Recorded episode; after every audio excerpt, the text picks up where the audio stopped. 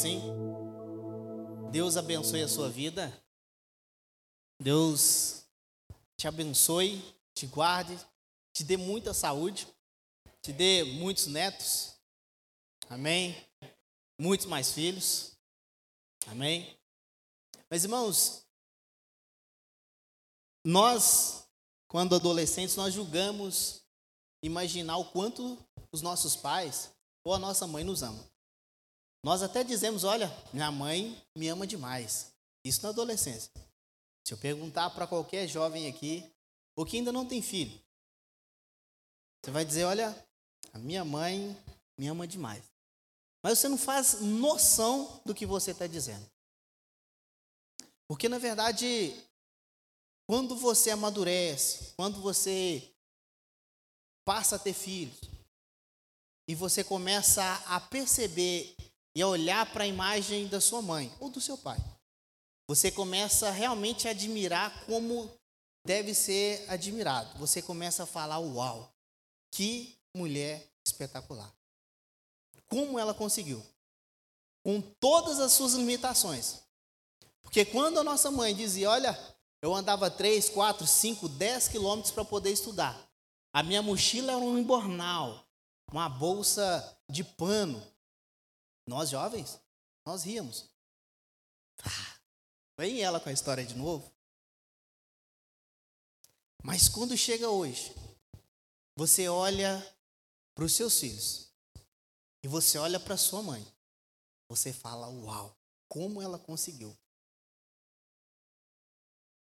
Porque tem um momento que a vida pega a gente, sacode, sacode, sacode, você fala, agora chega, né? Não, e ela sacode mais um pouco.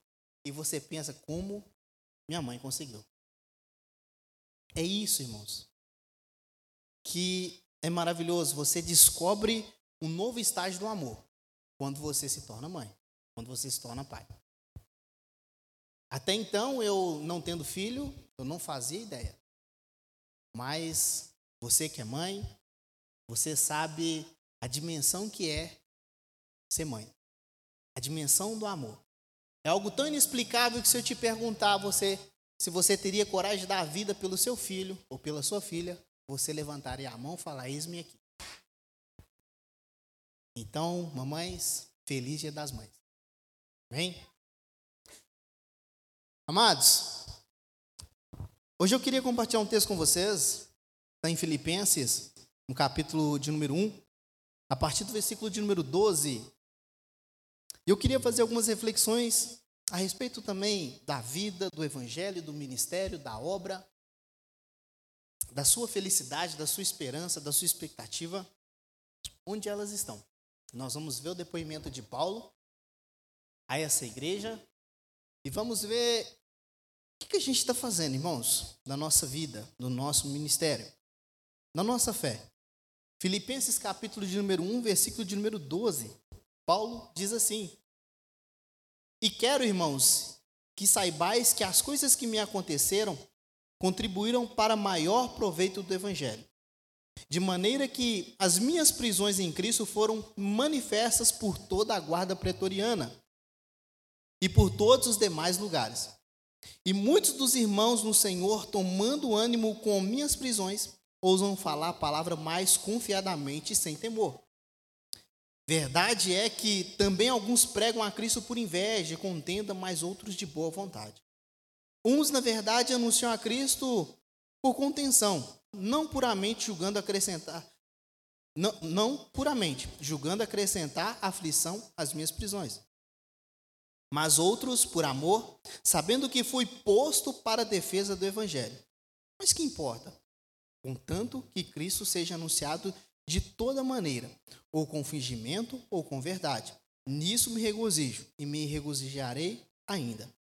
Porque sei que disto me resultará salvação pela vossa oração e pelo socorro do Espírito de Jesus Cristo. Segundo a minha intensa expectação e esperança de que em nada serei confundido, antes, com toda a confiança, Cristo será, tanto agora como sempre, engrandecido no meu corpo, seja pela vida, seja pela morte. Porque para mim o viver é Cristo e o morrer é ganho. Mas se o viver na carne me der fruto da minha obra, não sei então o que devo escolher. Mas de ambos os lados estou em aperto, tendo desejo de partir e estar com Cristo, porque isto é ainda muito melhor. Mas julgo mais necessário, por amor de vós, ficar na carne. Tendo esta confiança, sei que ficarei e permanecerei com todos vós, para proveito vosso e gozo da fé. Para que a vossa glória cresça por mim em Cristo Jesus, para pela minha nova ida a vós. Somente deveis portar-vos dignamente conforme o evangelho de Cristo, para que quer vá e vos veja, quer esteja ausente, ouça acerca de vós que estáis no mesmo espírito, combatendo juntamente com o mesmo ânimo pela fé do evangelho. E em nada vos espanteis dos que resistem, o que para eles, na verdade, é indício de perdição, mas para vós de salvação. E isto e isto de Deus. Porque a vós vos foi concedido em relação a Cristo não somente crer nele, como também padecer por ele, tendo o mesmo combate que já em mim tendes visto, e agora ouvis estar em mim. Irmãos, essa carta de Paulo aos Filipenses acontece em um momento em que Paulo ele está preso. E esse é um dos momentos mais posso dizer um dos momentos um dos momentos mais complicados, porque Paulo ele estava preso de tal forma que havia um revezamento dos guardas para ficar preso junto a ele. Ou seja, tinha que ficar atado à corrente junto a ele. Então havia um revezamento alguns historiadores dizem de seis em seis horas, para poder ficar com Paulo ali do lado. Porque ele era tratado como um criminoso qualquer. Só que Paulo, então, ele tem a oportunidade de mandar essa carta aos filipenses com alguns objetivos. E um deles é tá levando uma notícia para os irmãos de que Epafrodito, o irmão amado, ele estava bem. Porque esse Epafrodito chegou a notícia que ele estava prestes a morrer e a igreja ficou preocupada. Então Paulo envia esse homem com essa carta também para poder falar, olha, ele está bem. Outros motivos era Paulo dizer, olha, em breve eu quero estar com vocês novamente. Quero poder cheirar vocês novamente, abraçar vocês novamente. Eu quero me alegrar com vocês novamente. Porque ele vai dizer logo no, no começo do capítulo que aquela igreja tinha um lugar especial no coração dele. Não que as outras não tivessem, mas aquela ali fez algo que ajudou demais a Paulo no momento em que ele precisava de ajuda. Essa igreja era uma das menores, nada comparada a Corinto, a Éfeso. Essa igreja era simples e ela socorreu a Paulo com mais ofertas e com mais recursos do que as outras igrejas maiores. Então Paulo ele tinha um, carinho enorme, enviou também pessoas para poder estar ajudando a Paulo. Então ele dizia: olha, vocês têm um lugar especial no meu coração. Mas agora esse homem preso, ele só pode fazer uma coisa. Ele não poderia sair da cadeia, o que ele pode fazer agora é escrever. Então, ele começa dizendo para os irmãos: olha, aqui nessa, nesse pedaço e quero, irmãos, que saibam que as coisas que me aconteceram contribuíram para proveito do Evangelho, para crescimento do Evangelho. O que aconteceu com Paulo? A prisão, repito comigo, a prisão. E não foi a primeira, não foi a segunda, não foi a terceira, mas ele é claro em dizer para os irmãos que aquilo que aconteceu a ele serviu para crescimento do Evangelho, para proveito do Evangelho. E você pode se perguntar como? Como que uma tragédia na vida de um homem como esse, ou como que uma tragédia ela pode servir para alguma coisa? Como que um homem numa situação dessa, ele poderia estar tá reclamando com Deus, falar, Deus de novo? Ele está vendo ali como uma oportunidade. Se fosse eu, se fosse você, talvez nós já estaríamos desesperados, dizendo para Deus: por que Deus? por que está acontecendo isso comigo? Mas se você perceber, ele vai dizer que toda a guarda pretoriana, ela ouviu falar do evangelho. Então por isso que ele está dizendo, olha, de maneira que as minhas prisões em Cristo foram manifestas por toda a guarda pretoriana, versículo 13, e por todos os demais lugares. Então as pessoas perguntavam, por que, que você está aqui? Ele fala, porque estou pregando a Jesus Cristo. Por que, que você está aqui? Porque eu estou pregando a Jesus Cristo. E aí, irmãos, era a porta aberta para o Evangelho. Quem é Jesus Cristo? O que, que ele fez por você? E Paulo, então, manifestando. Imagina os guardas, irmãos, do lado de Paulo, perguntando: por que, que você está aqui? Por causa de Jesus Cristo. E as pessoas, então, irmãos, caíram numa situação em que elas diziam: Olha, esse Jesus Cristo não é isso tudo eles estão, que, que as pessoas dizem, olha, se Jesus Cristo foi um homem comum, ou Jesus Cristo não existiu, Jesus Cristo não é ninguém, por que estão prendendo esse homem então? As pessoas chegaram à conclusão então que valia a pena sofrer por Jesus Cristo. Por isso que Paulo diz: olha, as minhas prisões contribuíram para o Evangelho. Porque os irmãos estavam pegando e falando: olha, gente, vale a pena sofrer por esse nome. Vale a pena pregar por esse nome. Porque se esse nome fosse significante, se não fosse ninguém, ninguém perseguiria, ninguém bateria, ninguém prenderia. Mas se esse nome tem poder, esse é o motivo que Paulo está sendo preso, está sendo açoitado. Vamos então pregar esse nome. Então, por isso que Paulo fala: olha, toda a guarda pretoriana, todas as pessoas que estavam ali, elas então agora tiveram a opção ou a oportunidade de ouvir falar do Evangelho de Jesus Cristo. Paulo entrou em um lugar, irmãos, em que capelão não entraria naquela época. Hoje entra. Mas naquela época não. Bater na porta e dizer: aqui minha carteirinha, eu vou pregar o evangelho para esses presos. Não. Mas Deus levou Paulo lá dentro. E lá dentro Paulo poderia estar dizendo: Deus, por quê?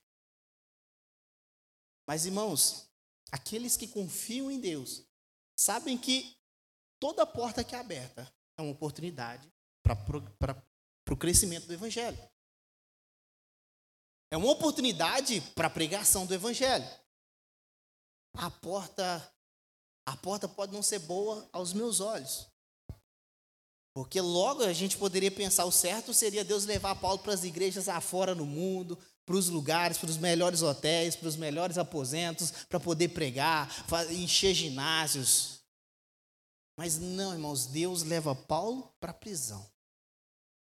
Mas ali, irmãos, as pessoas estão sabendo que aquele homem estava preso por causa de Jesus Cristo. Esse mesmo Jesus em que eu e você estamos aqui reunidos no nome dele hoje. Então eu te pergunto: vale a pena sofrer por Jesus Cristo? Vale a pena entregar a vida por Jesus Cristo? Vale a pena, irmãos, confiar em Jesus Cristo? Porque talvez logo a gente pensa assim, olha, por que que Paulo então não reclamava? Por que que sabe, capítulo 16 de Atos, Paulo, ele vai preso também em Filipos. Ele e Silas. E aquela história mesmo que vocês já conhecem que perto da meia-noite Paulo e Silas começaram a cantar a Deus. E o que aconteceu? As prisões se estremeceram. As cadeias se abriram. Aí, logo a gente pergunta, mas eles poderiam estar ali reclamando com Deus, pedindo Deus para tirar eles dali. Mas a Bíblia diz que eles estavam louvando. E uma das coisas que eu aprendi, irmãos, é que o evangelho que serve para o outro tem que servir para mim também. Porque imagine se alguém te ligar agora e falar assim: olha, pastor, eu estou preso. Eu estou a ponto de picar o pé na minha fé. Provavelmente o pastor vai dizer: meu irmão, fica firme.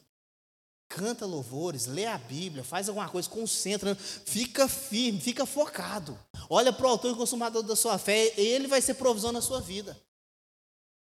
Agora, quando é eu, irmãos, que eu vou preso ou acontece alguma coisa na minha vida, eu a bocão a chorar. Oh, meu Deus. Por quê? Por quê? Por quê? Irmãos, o evangelho que serve para o outro serve para mim também. Essa é a verdade em que Paulo e Silas se apegou naquele dia e disse: Olha, então, já que nós diríamos para alguém para poder cantar e louvar durante a prisão, vamos cantar também, vamos louvar a Deus. Então guarda isso, o evangelho que serve para o outro, serve para mim também.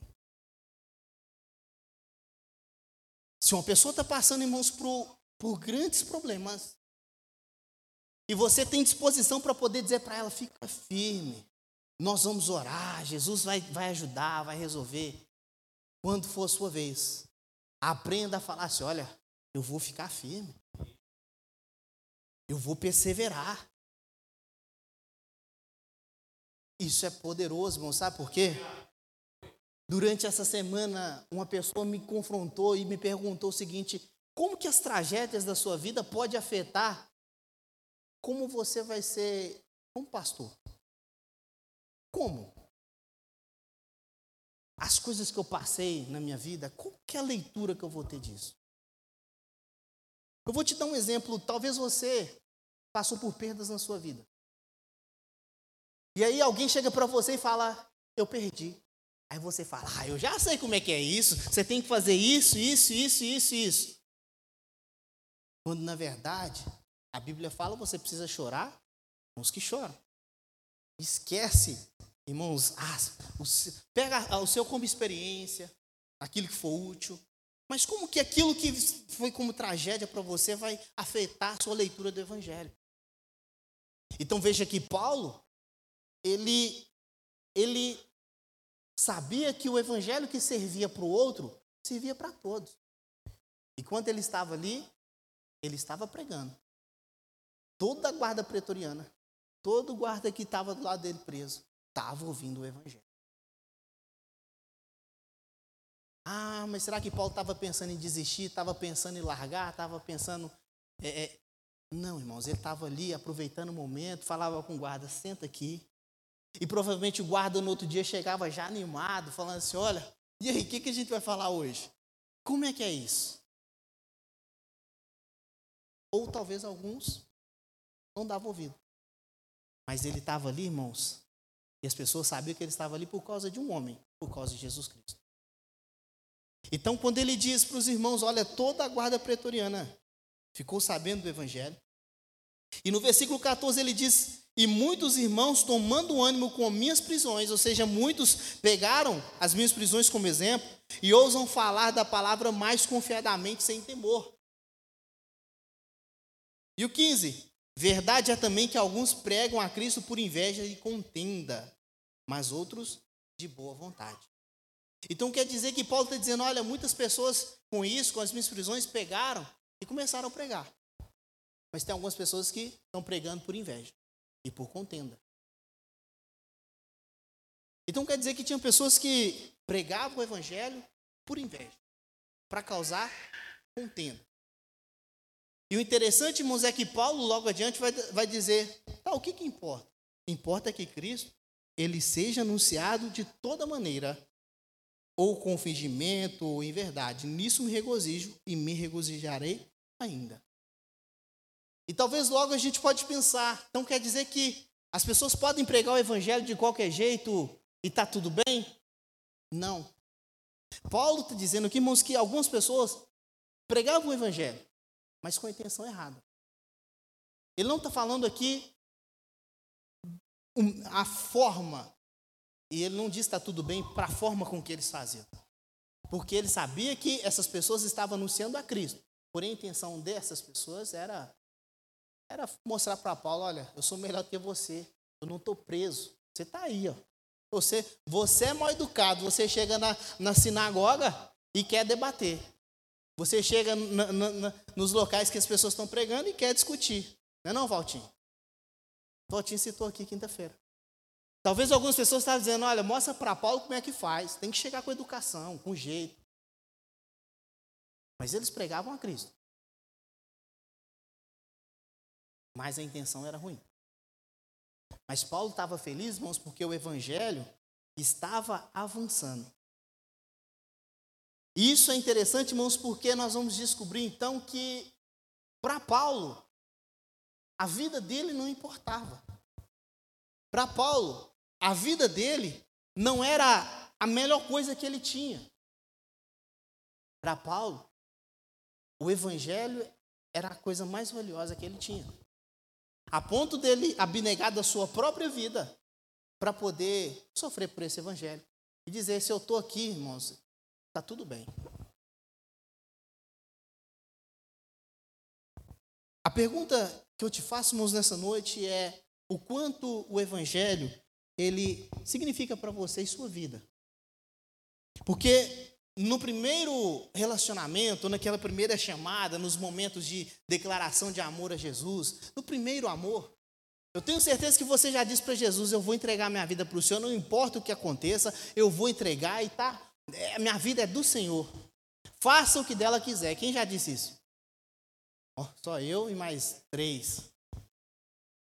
A questão é: vai chegar momentos, irmãos, em que você vai perceber que a sua vida, as suas vontades, elas precisam ficar de lado e você deve seguir a vontade de Jesus Cristo.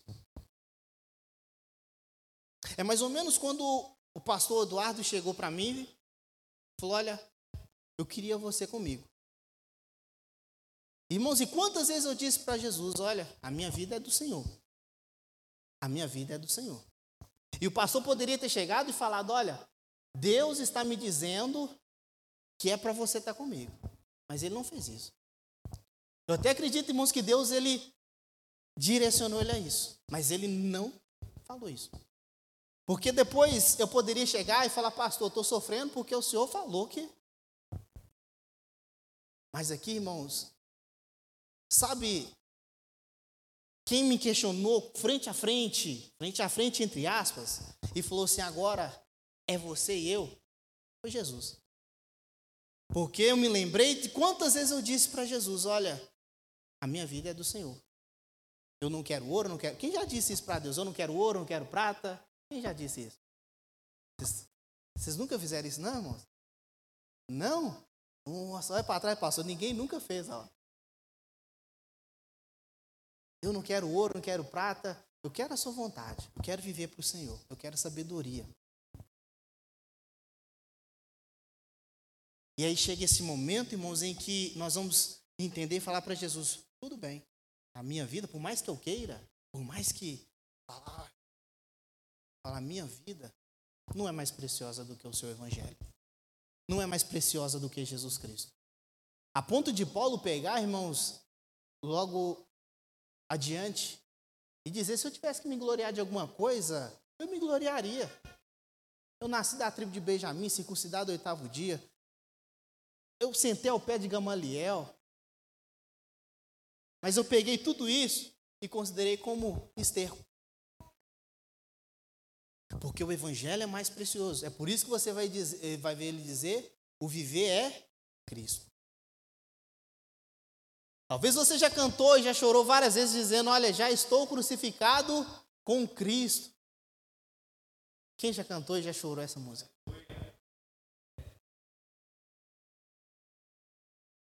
Só que é nessa hora, irmãos, é que a gente vai descobrir o quanto nós, a vida nossa, ela é, ela está acima ou está abaixo do Evangelho. E aí o que Paulo vai, vai dizer aqui, irmãos, é o que importa? Versículo 18, o que, que importa? Contanto que Cristo seja anunciado de toda maneira, ou com fingimento, ou com verdade, nisso me regozijo e me regozijarei ainda. Versículo 19 diz: Porque sei que disso me resultará salvação, pela vossa oração, pelo socorro do Espírito de Jesus Cristo. E aí nós vamos ver, irmãos, que Paulo ele vai, vai dizer para os irmãos: olha, eu ainda confio que eu vou sair daqui. Eu confio nas orações dos irmãos e eu confio no Espírito de Jesus Cristo. E o que eu posso dizer para você hoje é, irmãos, Confie mais na oração. Confie mais no Espírito de Deus, no Espírito Santo. Porque Paulo, irmãos, está numa situação em que ele, ele fala: Olha, eu creio que eu vou sair daqui. Versículo 20 diz: Segundo a minha intensa expectação e esperança de que em nada serei confundido.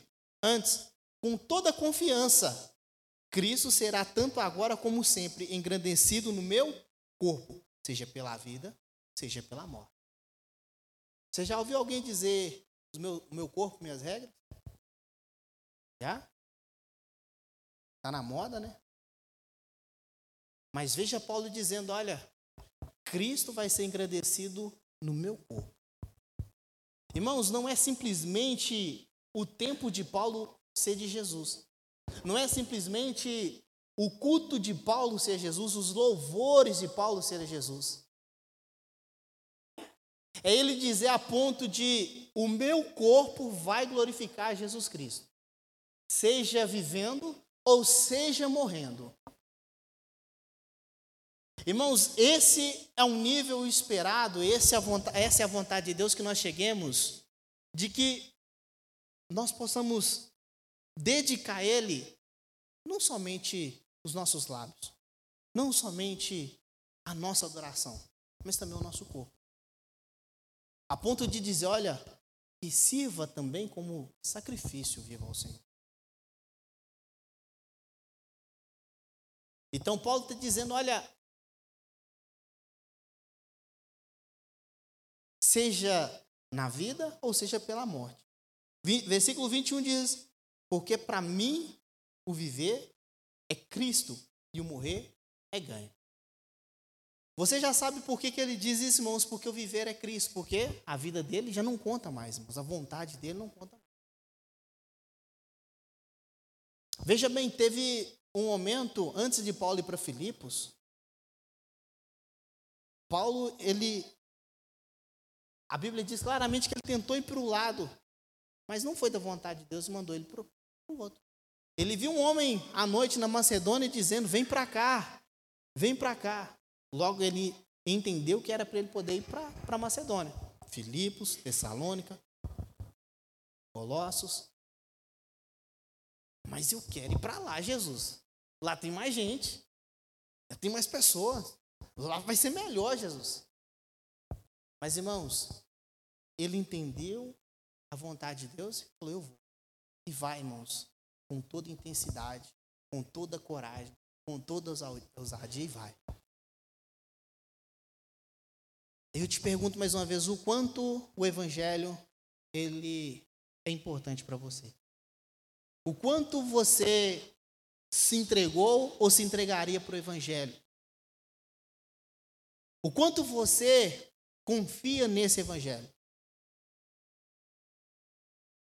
Será que é o evangelho somente para atender às minhas necessidades, às minhas coisas, às minhas vontades?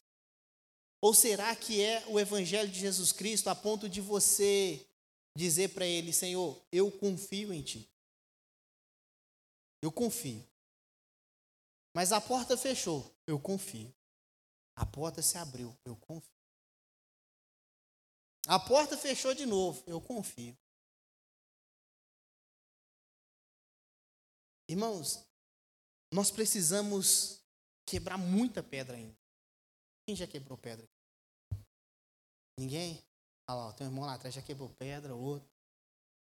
É doído. Mas se eu te dizer, irmãos, que tem que quebrar muita pedra ainda. Porque Paulo diz o seguinte: olha, ainda em Filipenses, eu não julgo que eu tenha alcançado, mas eu continuo correndo na perspectiva de alcançar a perfeição. Ou seja, nós temos que melhorar muito ainda. Nós temos que crescer muito ainda. A ponto, irmãos, de nós precisarmos realmente mostrar para Deus Sabe a promessa que você fez para ele lá atrás? Mostrar para você, para Deus, que você é uma pessoa de palavra. Mas tudo, irmãos, acontece na vontade de Deus e no tempo de Deus. É confiar, por isso que eu estou dizendo. Então, Paulo vai dizer: olha, versículo 22. Mas se eu viver na carne me der fruto da minha obra, nós estávamos falando isso logo no, no começo, ou seja, fruto da obra, que a obra permaneça, não sei então o que devo escolher. Porque Paulo diz o seguinte: olha, viver é Cristo, o morrer vai ser um lucro muito grande. Por quê? Porque se eu morrer, eu vou estar com Cristo. Eu vou ver Ele face a face. Olha que maravilha. Um homem que o futuro, para ele, também não importava. Não causava ansiedade. Não causava desespero. Porque ele falava: se eu viver, glórias a Deus por isso. Se eu morrer, eu vou ver Ele. É muito melhor ver Ele. Vou conhecer o Senhor face a face. Eu vou ver como Ele é. Mas só que ele fala: olha, mas quer saber de uma coisa, irmãos? Se eu viver me der fruto, esse fruto, entre aspas, ele está dizendo: se esse fruto for ajudar vocês, então eu não sei o que devo escolher. Eu estou em aperto. Versículo 23 ele diz: Mas de ambos os lados eu estou em aperto. Eu não sei. Se eu tiver que escolher entre viver e morrer, eu não sei o que eu devo escolher. Muitas pessoas, irmãos, desejam a morte ardentemente por causa da dor interior.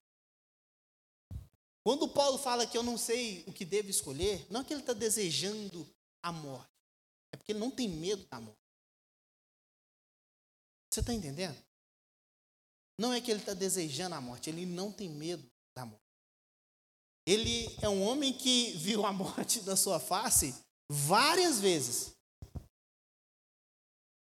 Uma delas, ele foi picado por víbora, naufragou, foi, desceu, desceu o muro pelo cesto, apanhou. Ele é um homem que, então, ele não está dizendo, olha, eu desejo morrer. Eu tenho uma dor interior, uma angústia tão grande que eu desejo morrer. Não. Ele está dizendo, olha, se eu morrer, irmão, é lucro. Eu vou, eu vou conhecer Jesus. Eu não tenho medo da morte. A morte poderia chegar para Paulo e falar assim: hoje eu te pego. E ele dizia para ela: estou disponível. Se Jesus quiser, eu também quero. Mas só que ele diz: olha, entre escolher viver e morrer, eu estou em aperto. Eu não sei. Porque, veja só, por que, que ele diz isso no versículo 23. Mas de ambos os lados estou em aperto. Tendo o desejo de partir, está com Cristo porque isto é ainda muito melhor. Mas julgo mais necessário, por amor de vós, ficar na carne, ou seja, ficar vivo. Por amor de quem? Hã? De vós. Aprenda uma coisa, irmãos. Nós temos que chegar no nível de maturidade em que nós amemos a igreja como Jesus ama. A ponto de nós falar assim, olha, entre ter o meu Sabe, o meu desejo de conhecer Jesus e cuidar da igreja, curar a igreja, ajudar a igreja, eu prefiro ajudar a cuidar da igreja. Você está entendendo? Por isso que eu posso te dizer uma coisa, irmãos. Ame a sua igreja. Ame a igreja de Jesus Cristo. Ame a igreja de Jesus Cristo. Ame a diversidade da igreja de Jesus Cristo. Porque, irmãos, Paulo, ele poderia estar falando para os irmãos o seguinte: olha, aqueles que estavam pregando diferente dele, com inveja, ele poderia falar assim: está todo mundo errado. Tem que pregar do jeito que eu prego, do meu jeito, da minha vontade, do jeito que eu faço. Mas não, ele falou assim, irmãos, o que importa é que Cristo está sendo pregado. Não precisa ser do meu jeito. Não precisa ser da forma que eu faço. Não precisa ser na minha entonação de voz. O importa é que Cristo está sendo pregado. E agora esse homem está dizendo: olha, entre morrer e viver, eu prefiro viver para poder estar com vocês. Para poder continuar vendo as manifestações de Cristo no meio de vocês. Para poder continuar trazendo resposta de Deus para vocês. Irmãos, entre conhecer a Jesus e cuidar da igreja, Paulo está dizendo: eu, eu, eu, eu escolho cuidar da igreja. Isso é um homem, irmãos, cheio do Espírito Santo de Deus. Ele percebe, irmãos, qual é a necessidade do reino. Qual é o tamanho, da, a dimensão da obra em que está ali nas mãos dele. Ele diz é algo maravilhoso. Eu não estou cuidando de pessoas simplesmente, eu estou cuidando da noiva de Jesus Cristo. Eu estou preparando aquela que vai se casar com o meu Senhor. Eu estou preparando o vestido, eu estou preparando as medidas. Então, entre deixar a noiva na mão de outros, eu prefiro continuar aqui até quando o Senhor permitir. Então eu te pergunto mais uma vez: qual é o grau, o grau de importância que o Evangelho ele tem na sua vida? Qual é o nível de prioridade? Seus filhos é mais importante que o Evangelho? Aí, eu, aí, aí você pegou pesado, irmão. Seus pais são mais importantes do que o Evangelho de Jesus Cristo? Oh, eu não pensei nisso ainda. O seu esposo é mais importante do que Jesus Cristo? Para você? A sua esposa é mais importante do que Jesus Cristo para você? E talvez você deve estar dizendo no seu interior, realmente eu não sei responder. É uma pergunta difícil. Porque você mexeu, a gente estava falando das mães aqui agora mesmo. Você mexeu em algo que é difícil escolher. Então o que eu posso dizer para você, irmãos, é: nós ainda temos que quebrar muita. Nós ainda temos que desvencilhar de muitos embaraços, irmãos, e continuar correndo para a carreira que nos está proposta. O que nós não podemos fazer é parar de correr, de andar, de se mover. E eu não julgo você de forma nenhuma se você dizer, olha, hoje o meu filho, a minha filha, a minha mãe, os meus pais, eles ocupam um lugar que eu vou te falar a verdade. Eu acredito que está acima do, do, do evangelho, da igreja. Eu não vou julgar você. Mas uma coisa eu posso dizer para você: continue correndo, irmãos, a ponto de você saber qual é a vontade de Deus. É que Ele esteja em primeiro. Então você vai continuar correndo para que você alcance essa perfeição. Olhe para você hoje e reflita e veja: e aí? Meu trabalho? Será que ele está em em primeiro lugar? Então, irmãos, continua correndo. O caminho você sabe. Onde você precisa chegar, você sabe. O que você precisa melhorar, você sabe. Mas não pare de se mover. Porque Paulo está dizendo: olha, entre viver e morrer, eu queria muito morrer e partir estar com o Senhor. Mas eu prefiro estar com vocês. Versículo 25 ele diz: E tendo esta confiança, sei que ficarei e permanecerei com todos vós, para proveito vosso e gozo da fé, para que a vossa glória cresça por mim em Cristo Jesus, pela minha nova ida a vós. Então, a, a expectativa de Paulo é que ele ainda visitaria essa igreja. E aí ele diz: Olha, somente se comportem dignamente conforme o Evangelho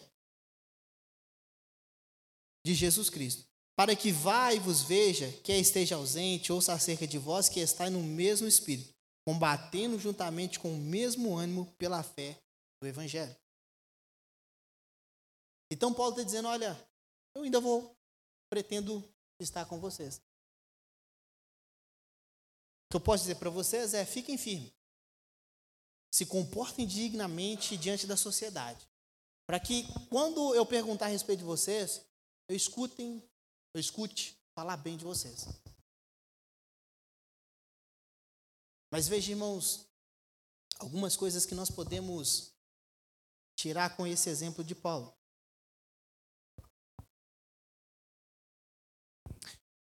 Olhe, irmãos, para o presente com alegria. Onde nós estamos vivendo hoje, como nós estamos vivendo hoje. Olhe para esse tempo com alegria. Porque no versículo 20 ele vai dizer: segundo a minha expectação e esperança de que em nada serei confundido antes, com toda confiança, Cristo será tanto agora, tanto agora como sempre, glorificado, engrandecido no meu corpo, seja pela vida, seja pela morte. Então, Cristo, ele precisa ser glorificado em nossas vidas, não é amanhã, não é na eternidade, é hoje e para sempre. Ele precisa ser exaltado através de nós e no nosso meio, é hoje e para sempre. Tanto agora como para todo sempre. Veja o que ele vai dizer ainda. Olhe para o futuro com uma gloriosa certeza. Porque Paulo está dizendo também, tanto agora como para sempre, engrandecido no meu corpo, seja pela vida, seja, morte, seja pela morte. Então, olhe para o futuro com a gloriosa certeza. Cristo, irmãos, Ele está cuidando de nós. Tem vezes que nós perdemos noites de sono preocupado com o dia de amanhã. O que, que vai ser de nós? Final do ano passado eu vi gente desesperada. O que, que vai ser de nós? Trocou de governo. O que, que vai ser de nós? Irmãos, olhe para o futuro, mas olhe sempre confiando em Deus. Sabendo que onde você entrar, irmãos, aonde você passar, o Senhor vai estar com você. Eis que estou convosco todos os dias até a consumação do século, para sempre. Então eu preciso confiar nessas palavras e quando olhar para amanhã e sentir aquele aperto no peito, eu dizer: onde eu estiver, Cristo vai estar comigo. A situação que eu me encontrar, Cristo vai estar comigo. Porque logo, irmãos, nós pensamos, eu queria muito chegar lá na frente, ter minha vida estabilizada, aposentar, poder comemorar o meu jubileu, né, pastor? 50 anos de ministério.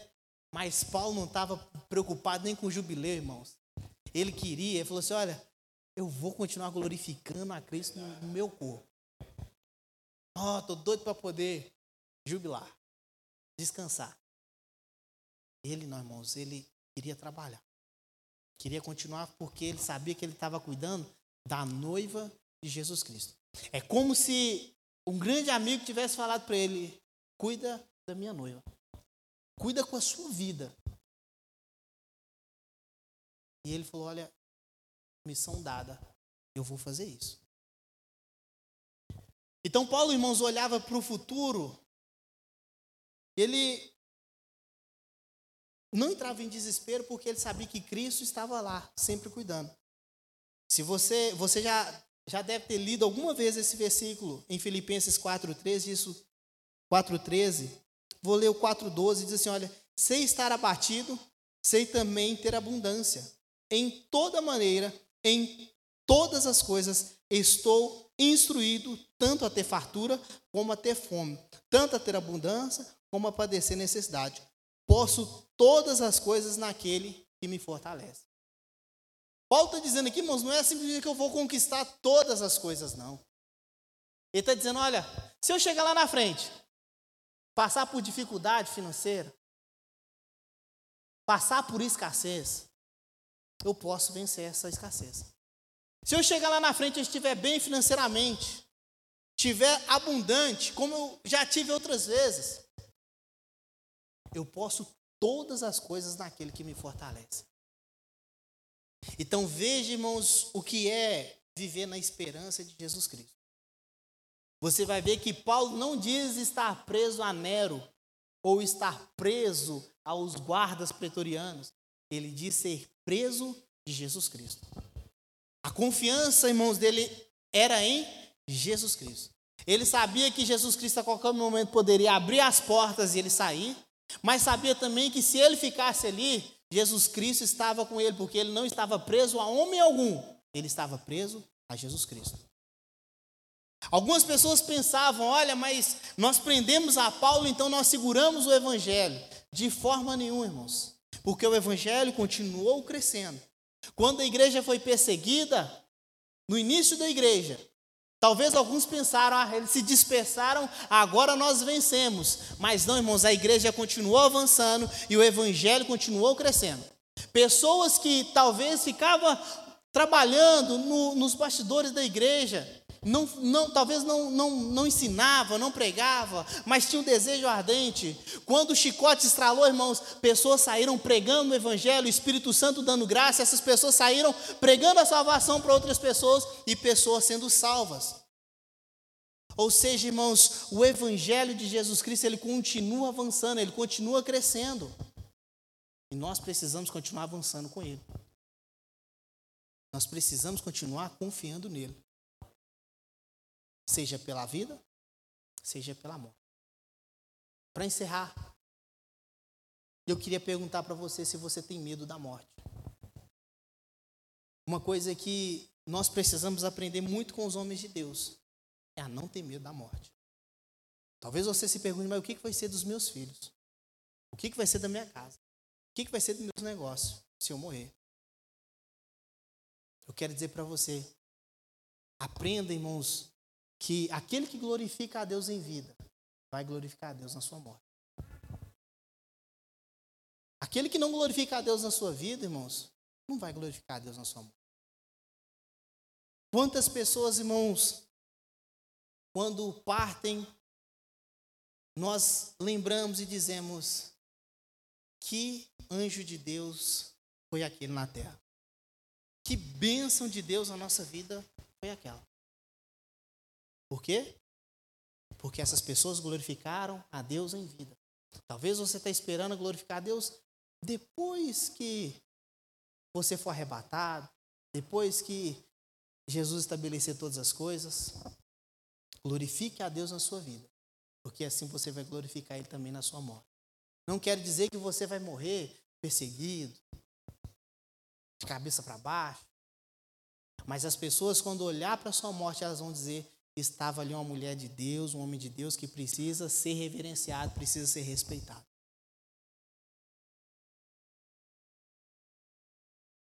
Ande sempre, irmão, sabendo que a nossa, a nossa pátria não é aqui. Nossa pátria é muito mais elevada. Então não se desespere por causa do futuro. Confie.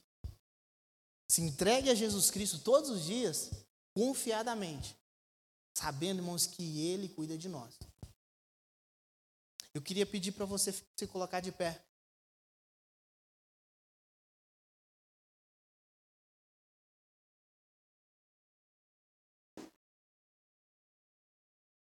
Eu acho que o pastor já contou essa história aqui uma vez.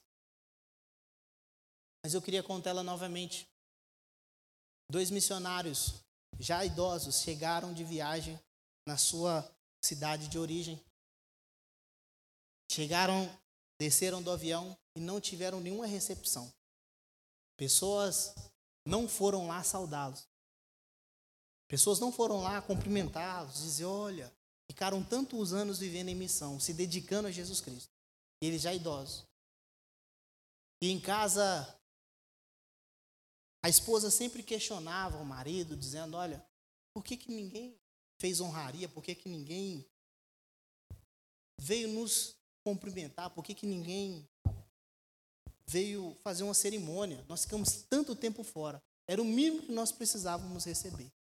E esse homem disse para ela, minha esposa, a nossa pátria não é aqui.